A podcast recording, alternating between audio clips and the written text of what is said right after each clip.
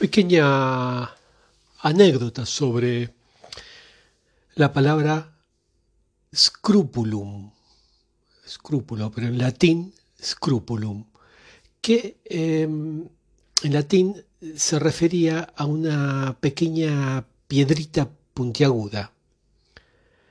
Y traía generalmente el problema a los legionarios romanos durante sus, largas marchas que estas pequeñas piedritas em, se le metían en su eh, caligae, creo que se llamaba, las sandalias abiertas, esas eh, que usaban los, legionarios, y la piedrita se le metía entre la suela y el pie, que, que obviamente era una molestia recurrente, ¿no? cada vez que, pisaba con ese pie. Bueno, los escrúpulos eh, ponían a los legionarios de cara a una elección.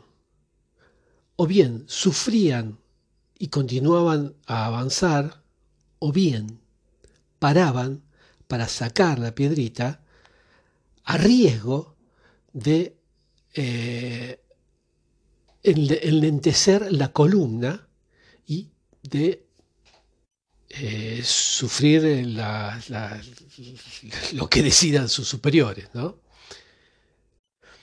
Poco a poco la expresión tener escrúpulos fue saliendo del dominio militar para hacer referencia a cada vez que uno se preguntaba sobre qué conducta debía adoptar.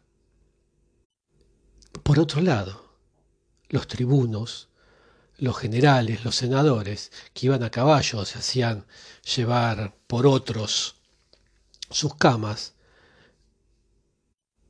tanto como los, poderosos de hoy en día, eh, no tenían escrúpulos.